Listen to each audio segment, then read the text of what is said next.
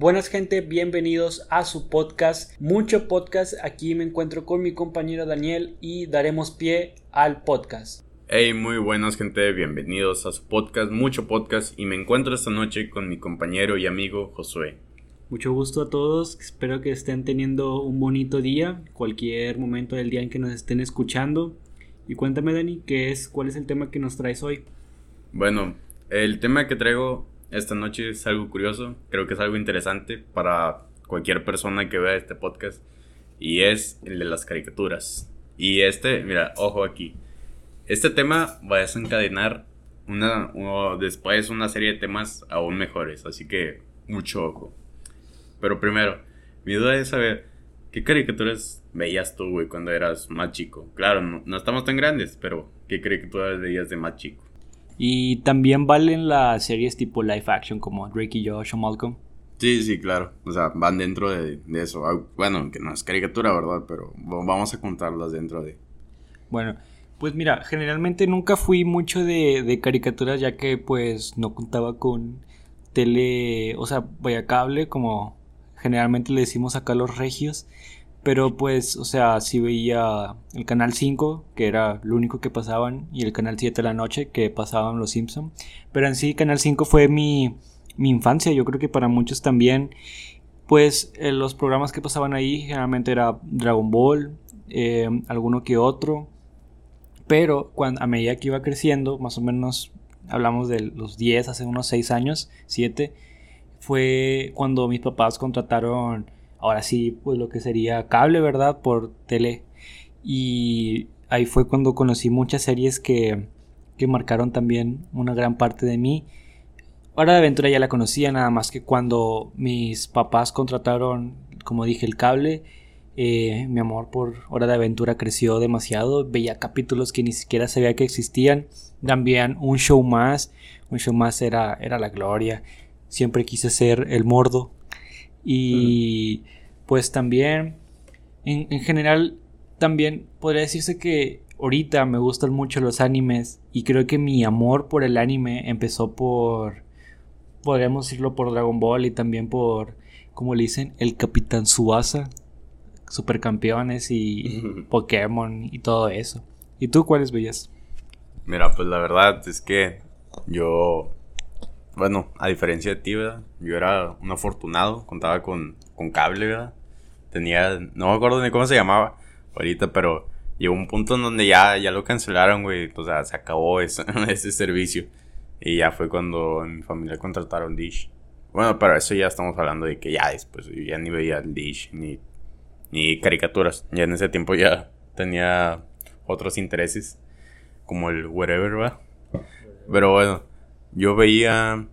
Ah, a mí me gustaba mucho ver mucha lucha, güey. Mucha lucha. scooby casi no me gustaba, para ser sincero. Era como que... Creo que llegó un punto en donde lo vi tanto, güey, que me harté de él. O sea, en serio, en serio, en serio. Ya no podía verlo. Así como Garfield. Fue como que hubo un día en el que lo pasaron, güey como que un capítulo especial, pero lo pasaban a cada rato, güey. No dejaban de pasarlo. Y era como que, demonios, yo ya quiero ver Ben 10. Y también llegó un punto en donde Ben 10 me dejó de gustar por lo mismo. O sea, era demasiado Ben 10.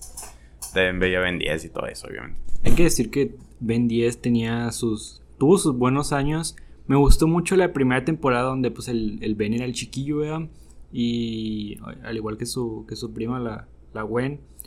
Pero también me gustó Supremacía Alienígena, se me hizo muy muy buena la historia y el giro que le dieron a Ben. Nada, nada que ver con la porquería que hay en día de Ben 10. ¿Cómo se llama? No sé cómo se llama ese mugrero, pero total que horrible, horrible. ¿A ti también te gustaba el Ben 10? No me habías dicho la, la otra vez. Sí, realmente me gustó todas las que sacaron de Ben 10. Menos la primera, por, por lo antes mencionado de que lo pasaron mucho, güey.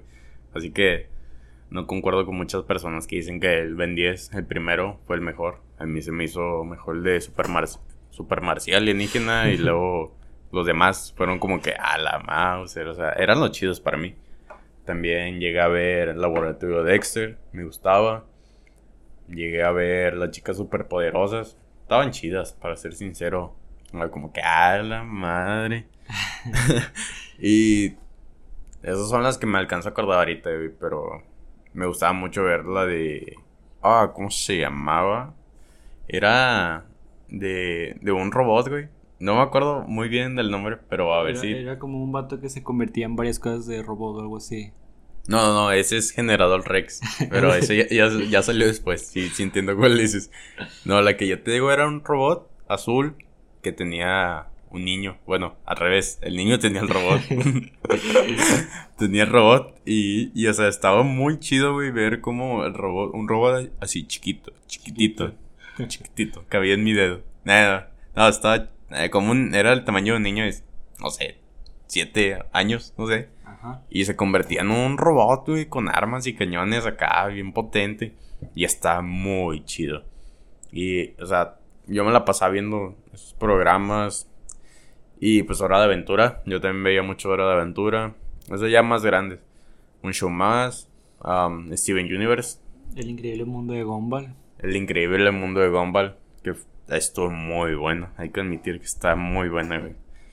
Lamentablemente, pues todas esas ya fueron. Ya se acabaron todas. Ya se acabaron todas, güey. Pero eran bonitas caricaturas, para ser sincero, era como que... Pues mi infancia, por así decirlo. Que pues no era toda mi infancia porque... Pues no era como que me la pasaba viendo caricaturas. Sí. Y ya más grande, así como tú, güey, pues también empecé a ver animes.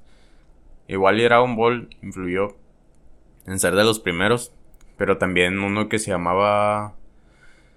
Ay, what no me acuerdo muy bien del nombre, pero la trama trata de... Son como 12 personas, ¿ok? 12, sí, personas, así X. Y las eligieron para ser después los dueños del tiempo. Eh, pero les dan... Es como un Battle Royale acá, bien turbio. Y muy, así se matan y la madre, pero está chido. Lo que pasa es que a cada persona les dan como con una habilidad. El principal tiene un celular, que es un diario o sea, todos tienen diario, diarios, pero cada diario hace una función diferente. El diario, el principal, ve el futuro. Entonces está pues, muy perro, o sea, es como que el, el diario más completo. Y el de como la segunda principal, eh, haz de cuenta que ve el futuro del chavo. ¿Ok? Entonces se complementan. Y luego el anime da una vuelta bien así, drástica, fuerte, fuerte del final. Está muy bueno, güey. Ahí, si me acuerdo del nombre, se lo digo, pero pues realmente dudo que me acuerde. Si no, ahí lo pongo en la descripción del video, por el que lo quiera ver, está muy bueno. Sí, sí, recuerdo que me habías contado cuando estábamos, bueno, alguna vez llegamos a entrenar yo y Dani en el mismo gimnasio y que por cierto tiene muy buenas anécdotas, algún día probablemente las contemos. El caso es que me lo contó, bueno, me contó que, que la había visto mientras estábamos entrenando y, a mí se me había ocurrido una muy buena idea para, para un libro. O no sé, o, una historia, no sé, ese tipo, como dice, de las de la gente retorcida que, que descarga Wattpad. y sí, se me ocurrió así tipo, no sé, aliens que, que vengan del, del cielo y, y escojan a los, a los deportistas más destacados de cada de cada deporte y los pongan a competir para, pero, o sea, galácticamente contra otros seres, no sé, algo así se me había ocurrido, pero... Y le dije, eh, anótalo. Y, como verán, no nos hicimos ricos, no escribimos nada, así que nunca ocurrió ese escrito. Sí, sí me acuerdo mucho, de que nos salíamos a, a correr allá a la alberca y empezábamos a platicar de cómo estaría chido hacer el libro. Pero pues de ahí en fuera realmente no. pues es que me daba flojera, güey, para ser sincero, no. Nunca fui tan fan, güey, de, de escribir cosas. Bueno, ahora, retomando el tema de las caricaturas, güey. Mira, yo estaba viendo algo, me puse a ver videos en la tarde y fue así como surgió este tema. Me di cuenta, güey, de que las caricaturas, bueno, creo que esto es algo muy obvio, que ya captas ya cuando creces.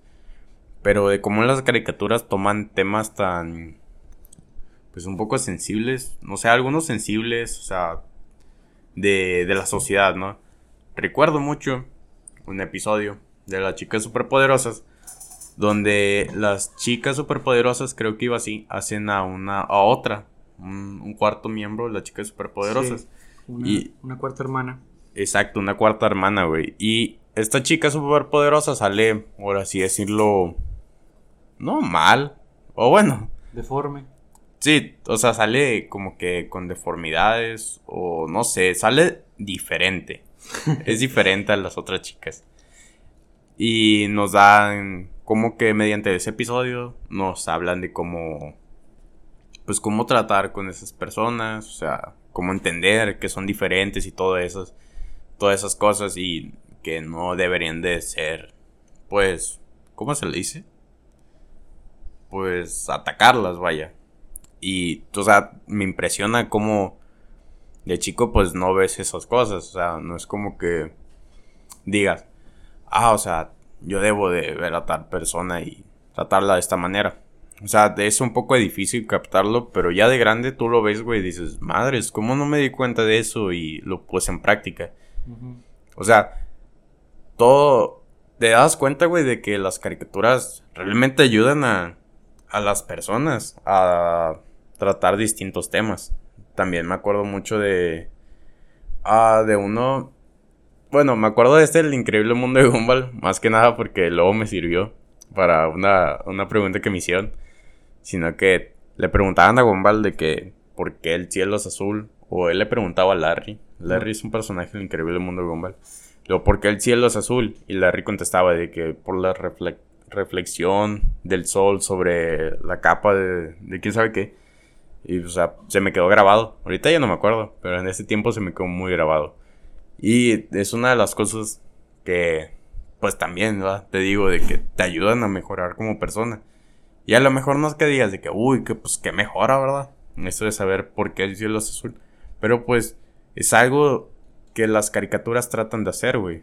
Y yo creo que es algo de admirar de los de los escritores de cada episodio. Así como también ahora tenemos Steven Universe que trata las creo sí, es- Teníamos. bueno, teníamos, ya también se acabó. Se acabó con una película que está buena. Tienen que verla. Búsquenla, son dos. La segunda. Es la chida. Bueno, del final, ¿verdad? Y en Steven Universe, a los niños se les trata de enseñar las parejas diversas. Esto se presenta con. ¿Cómo se llamaban? Bueno, hay fusiones dentro de la caricatura. Deben de verla, en serio, deben de verla. Pero así, por muy encima, se los platico se pueden juntar dos gemas y se juntan las gemas y forman una gema más grande y tocha, ¿no? Acá más poderosa. Se funcionan Rubí y Zafiro, que se nos da a entender que son, Lesbianas. sí son lesbianas, o sea, las dos son mujeres y se juntan y se quieren y se casan y todo. O sea, de manera sutil a los niños, güey, se les da a entender que hay parejas diversas. Y pues nadie en la serie los trata mal, los tratan igual. Y pues así, o sea, que es algo que debería de aceptarse dentro de la sociedad. No sé si tú conozcas algún caso así, güey. Pues, mm, o sea, no en general que nos hayan enseñado algo, pero la otra vez estaba viendo un video de un vato que se llama Tony Álvarez. Algo así. Hace tops de caricaturas muy buenos por si quieren verlo. Se los recomiendo demasiado. Bueno, el caso es que el vato hacía, hacía videos de, de tops y nunca, creo que alguna vez llegué a ver uno de cosas que no entendieron, vaya, cosas que no entendimos de, de chicos, de chicos, pero que ahora ya entendemos, o algo así. Y la neta, sí, hay cosas, por ejemplo, hay un, hay un capítulo de Plaza Sésamo en el cual eh, era cómo manejaban el, el divorcio de, de una familia, o sea, vaya, como lo, desde la perspectiva de, de un niño. Y se me hizo muy, muy bonito como, bueno, no, no bonito, pero, o sea, la, la reacción de cómo, cómo lo manejaban, cómo lo veía el niño y, y, eso. Y la verdad, pues, no, o sea, no me marcó porque lo vi hace poquito, así que, o sea, me da, me da igual, pero sé que hay niños que pueden estar pasando por, por eso, ¿verdad? Y que, que cosas así que, que digan que no son las únicas personas que están pasando por eso, eh, pues sí es como, podría decirse, motivador o, o que ayude a, a cierta gente. De hecho, un poco sacando del tema, pero algo más turbio, es que del mismo vato este hay una serie de videos en el cual hace de capítulos, no sé, como que perturbadores de, de las series. Y está muy, muy bueno. A ver si algún día nos ponemos a, a comentar algunos de los capítulos. Y, y luego, pues mientras, mientras los ven, vean, mientras les damos el, el link para que lo vean. Y pues, no sé, tú, Dani, algo que quieras agregar, algo más al tema. Oh, ahorita que mencionas Plaza Sésamo, güey. Recuerdo que también no hace mucho vi algo sobre un episodio así. Creo que sí era Plaza. Y hablaba. ah, bueno, había un personaje. Creo que lo metieron. Y era una niña con autismo o algo así. Y también fue como, como lo que dices, ¿no? O sea, digo que va a estar. Es, es bueno, güey. O sea, eh, cómo tocan los temas. Y qué mejor forma, güey, de que te lo diga tu, tu personaje favorito o de cuando era chico. O sea, que, no sé, mediante Elmo te digan de que el autismo es tal cosa o, así. Pues se me hace una muy buena estrategia, güey, de... Pues de... tanto aprendizaje como de... Manejar temas difíciles. Exacto, de manejar temas difíciles. Que pues son cosas con las que batallamos dentro de la sociedad, entonces es bueno que con las caricaturas nos enseñen esos temas. Bueno, más que nada a los niños, para que luego crezcan y entiendan cómo... Cómo funciona... Cómo funciona la shit de mundo que tenemos. En efecto. Bueno, ahora... Ahora, ahora a ver el cambio que voy a hacer. Hace también, ayer, estaba viendo videos. Hay un chavo que se llama Lalito Rams Ahí de, búsquenlo. Tiene cronologías de caricaturas muy buenas. Y vi uno de una caricatura o no sé cómo se diga. Bueno, es una serie que se llama Dinosaurios. Es una serie de los noventas, por lo tanto yo no la vi. Pero ya tiene rato que yo veía a veces episodios de esa caricatura o serie. Y pues me gustaba, entonces se me hacía curioso los dinosaurios y lo que hacían. Pero pues nunca la vi así, de que del capítulo 1 al capítulo final. Pero es en esta serie, güey, te presentan los dinosaurios y los dinosaurios son como que las personas. O sea, vaya, es, son dinosaurios, pero es en un mundo prehistórico avanzado, porque ya hay casas, hay sartenes, o sea, hay, hay de todo, como los picapiedras, vaya. O sea, todo con la edad de piedra. Y luego te presentan que se va acabando el mundo, así se va la cosa, o sea, Dentro del trabajo del papá, que es de los principales, talan árboles, pero los árboles no los talan así de que con una sierra, no. Los tumban desde la raíz. Y si no los tumban desde la raíz, los regañan y todo en la empresa. O sea, está, está chido, güey. El cómo te ponen, cómo se van acabando el mundo los dinosaurios. Llega un punto en el que, ay Dios, en el que se supone que hay unos escarabajos que llegan cada cierto tiempo a, a donde están los dinosaurios. Y estos escarabajos controlan las plantas amapolas, algo así, porque salen muchas y se meten en todos lados. Pero lo que pasa es que la compañía donde trabaja el papá ya tumbó los árboles donde las, los escarabajos se reproducen. Entonces, si no hay árboles, no va a haber escarabajos. Entonces, si no hay escarabajos, va a haber muchas amapolas. Lo que hacen los dinosaurios para controlar esta, esta plaga es eh, crear un herbicida, güey, que destruya todas las plantas. O bueno, todas las plantas amapolas.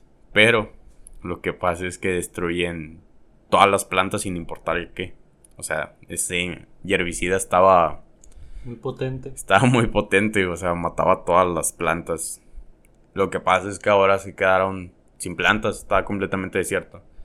La solución que ellos encontraron es hacer explotar los volcanes. No me acuerdo muy bien cómo funcionaba. Y así hacer que todo se cubría de agua para que volvieran a salir plantas. De esta manera, pues iba a volver toda la normalidad. Lo que pasa es que lo hacen y al momento de destruir los volcanes, no sé cómo, no recuerdo bien, pero desatan una, una era de hielo. Y la serie acaba de una manera un poco tétrica, güey con el final de que todos se mueren. O sea, te lo dejan a tu imaginación, pero es lógico que todos se van a morir. Porque es una era de hielo. Y te dejan todo en una toma, todos viéndose, toda la familia viéndose y saliendo de la ventana de la familia. Y o sea, es triste. Pues el principal es un bebé, güey, o sea, es como que madres, pobrecito bebé, güey. Y pues no sé cómo abordan el tema, güey, de la destrucción del mundo es muy pues un poco sí real, güey, o sea, de que te hacen que agarres el pedo, güey, de que te vas a morir si no cuidas bien el planeta. Pues sí, es como tipo una... Como si estuvieran... Eh, ¿Cómo se le dice? Eh, cuando... Una crítica social.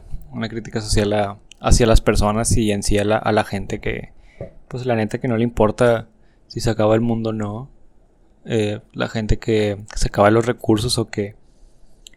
Pues sí, de hecho, hablando de eso, hace poquito vi una noticia en el que estaban tirando todos los cubrebocas, todo, todos los guantes de látex que, que usan al, al, al, mar y dije, no puede ser. O sea, si de por sí no nos queda mucho, mucho, ¿cómo dice? Tiempo y luego, luego la contingencia que nos dio como si fuera una pauta a eso. Y, y ahora estos vatos ahí tirando sus cosas no sé, como que me desaliento un poco de, del, mundo en sí. Pero bueno. Bueno, además, güey, creo que hay que, hay que entender un, un concepto, que la sustentabilidad, güey. La sustentabilidad es importante, güey. Creo que lo que hicieron mal los dinosaurios fue tumbar los árboles, güey, de toda raíz. Y pues te vas quedando sin árboles, güey. Pero la sustentabilidad es un concepto, que se aplica para que no suceda eso. O sea, no te quedes sin árboles. Con la sustentabilidad, ponle. Funciona como lo de tumbas un árbol, bueno, planta tres, güey. Así funciona. Yo creo que dentro de la sociedad es algo que debemos de aprender a hacer, güey. Es importante. Si no, en serio, en serio, nos vamos a venir yendo a la caca en cualquier momento. Yo platiqué esto con mi papá, güey, del final de la caricatura y fue como de que, oye, qué, qué feo que una serie que tú veías, güey, se acabe así. Pero pues yo realmente decía de que no, o sea, está bien, que te enseñen la crueldad de cómo son las cosas. Y desde chiquito, pues, pues te da miedo, güey, o sea, todo de chiquito te da miedo. Imagínate ver eso, güey, y decir, madres, si me voy a morir, o sea, me voy a morir congelado si no hago eso. Entonces, si agarraste bien el, la trama de la caricatura. Es como que, ay, si no cuido tal cosa o si hago tal cosa, me voy a morir. O sea, pues se escucha un poco cruel, sí, pero te generan un poco un trauma. Bueno, yo por lo menos yo de chiquito me traumaba muy rápido con las cosas. Y yo creo que es una forma un poco fea, pero eficiente de crearte un trauma de que cuida las cosas y no vas a terminar como el nene consentido. Así se llamaba el, el protagonista de, de la, bueno, la familia Sinclair o algo así se llamaba. Que voy a terminar así. Y pues no quiero, ¿verdad? no quiero, no, no quiero que me pase eso. Otra cosa que pasaba en la serie es que había humanos, pero no los entendían del todo. Entonces, les daba miedo. ¿Ok? Ah, hubo una parte muy graciosa que decía de que estaba un humano. Y luego decían de que, ah, miren, un humano, matémoslo. Porque me da miedo y por lo tanto no lo comprendo. Así que vamos a matarlo. Y yo, que a la madre. O sea, nada alejado de la realidad, güey. ¿Estamos de acuerdo? Ah, bueno, porque este es el segundo tema. ¿Verdad? El, el miedo a lo desconocido, güey. Estamos de acuerdo de que el miedo es es una emoción muy, muy fuerte, ¿no? Como lo citando textualmente a H.P. Lovecraft, un escritor de, de horror cósmico, güey, que pues es del siglo XX. Eh, este escritor mencionaba que el miedo es la... El miedo es la emoción más vieja y más como que fuerte. Y además de esto, el miedo a lo desconocido es la más fuerte de todos los miedos. Yo creo que, pues, no es nada alejado de la realidad, güey. Creo que todos da miedo a algo. creo que más a lo desconocido, yo creo que sucede más con las personas grandes, güey. O sea, no conoces algo y no quieres moverlo, no quieres aceptarlo porque no sabes qué va a pasar si lo haces. Como por ejemplo está pasando con los... con cosas como la homosexualidad y todo eso. O sea, la gente mayor, pues, si no le tiene miedo, vaya. Sí, pues de hecho es el sentimiento en el cual el ser humano ha avanzado. Si no, si no conociéramos las cosas, es más, de hecho, a pesar de que el miedo es el, por así decirlo, el, el sentimiento más fuerte, tú sabes cómo canalizarlo. Tienes una. O, o, el, o lo canalizas para hacer algo bueno, o lo canalizas para asustarte y quedarte en el rincón. El miedo se queda en el cobarde. Así que tienes que saber cómo, cómo canalizar tus, tus sentimientos. También es un, es un muy, muy buen tema. Pero en sí, eh, pues no te, no es que no es tenerle miedo, sino decir, pues, qué, qué es y, y tratar de entenderlo. Creo que es, como dije antes, el, el motor humano, pues, por así decirlo, ya que la primera persona inteligente en el mundo probablemente fue la primera que hizo la primera pregunta del qué, cuándo, cómo, por qué. Y se me hace muy interesante cómo, cómo cosas en las cuales no teníamos pues conocimiento y, y la gente de, de antes decía que no quería moverle porque decía que así estábamos bien. Es un, es un pensamiento demasiado conformista y demasiado horrible y solo fue las nuevas generaciones a las cuales nos estamos atreviendo a hacer cosas nuevas y cosas que antes no se hacían. Y la gente de antes, como habías dicho, no le tiene miedo, pero como que no lo termina de aceptar. Y pues ni modo, o sea, es el, es el, es el mundo en el que, en el que vives y tienes que, tienes que afrontar y vivir con ello. Pero sí, hablando de todavía de H.P. Lovecraft, me encanta, aunque nada más he leído un libro, que es el de Cthulhu.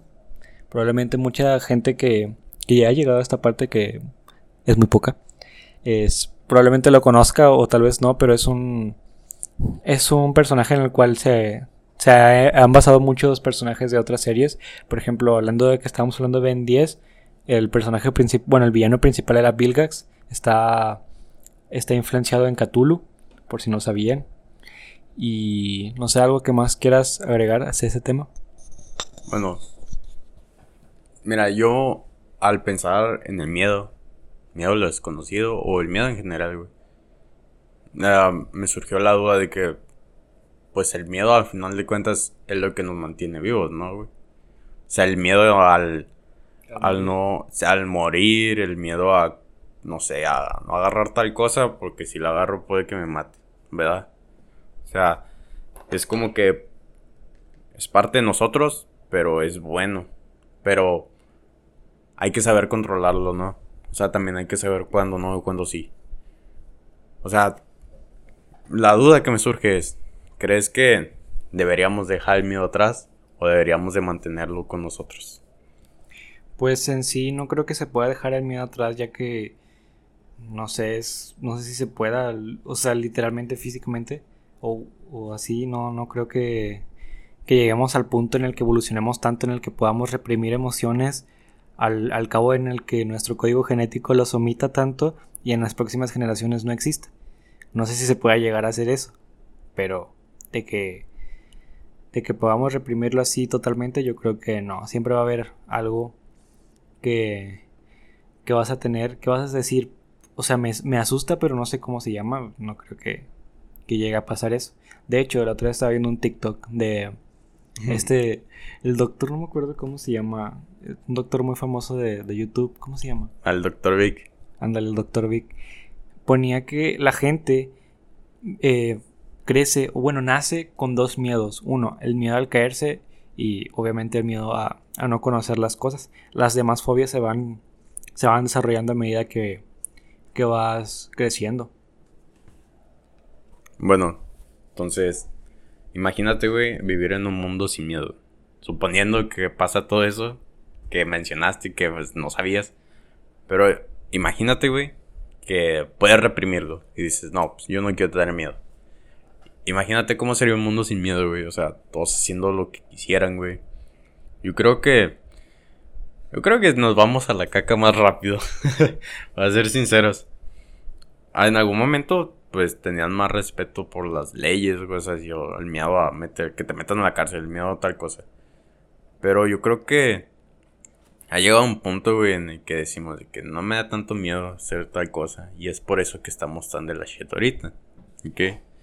O sea, por ejemplo, ah, de seguro había existido una persona que decía, ah, no quiero hacer tal cosa, güey, o sea, algo ilegal, porque me da miedo.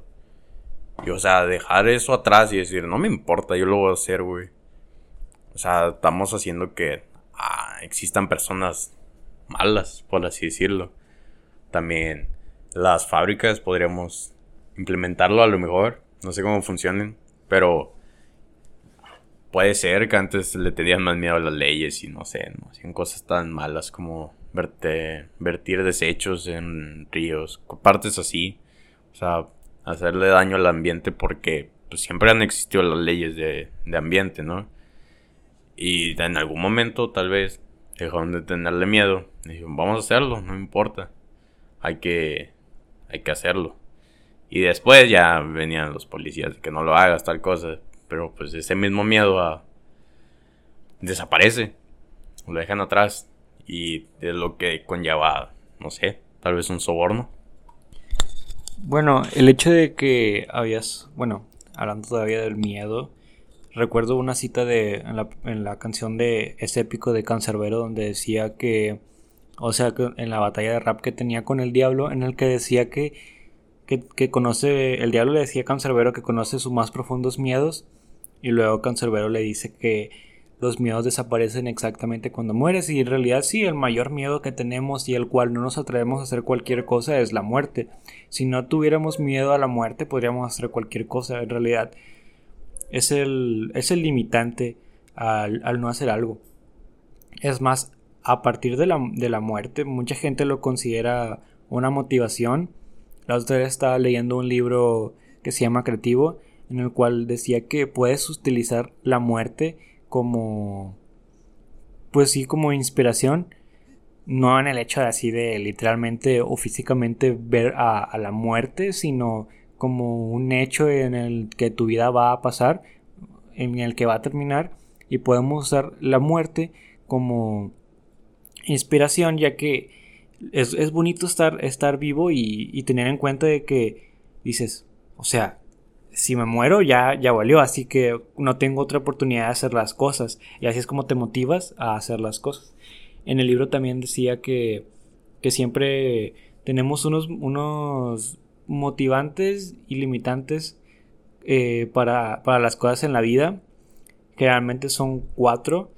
Y también las cosas que nos mantienen tranquilos eh, para, o sea, para tranquilizar un poco el miedo a la muerte y es la trascendencia. Siempre, siempre hay, digo, como, no sé, ese sentimiento en el que va a haber algo más. Y eso es como una reprimición, represión a, la muerte. Y son, son cuatro las que, las que había dicho. Son la religión, eh, el amor, eh, el arte y, y había otro que no recuerdo. Y pues sí, el, el arte es dejar tu huella en la tierra.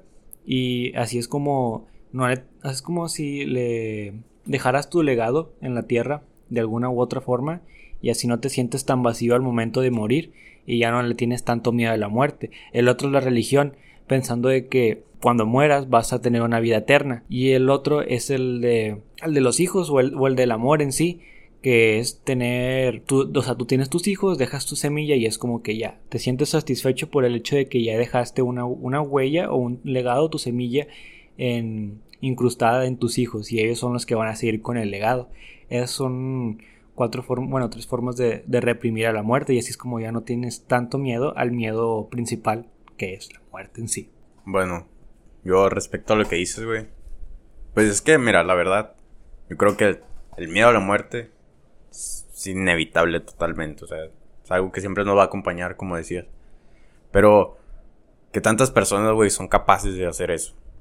Yo creo que realmente son muy pocas. Y por lo tanto, güey, muy difícil dejar a la muerte atrás. Es algo que siempre nos está tocando la cabeza. Creo que más de una persona que está escuchando esto, si es que hay alguien escuchándolo y estos puntos, es de que la mayoría de nosotros, güey, estamos en la noche y no sé, nos llega un pensamiento, de que a la madre voy a morir.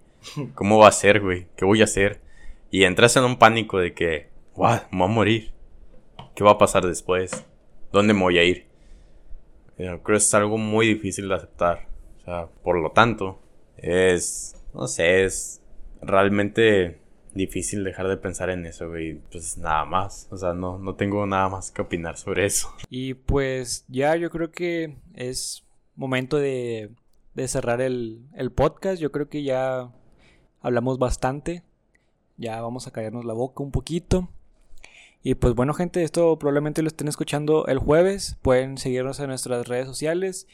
Eh, lo voy a como quiera, como el primer podcast, el primer capítulo, lo voy a dejar en, en, la descripción.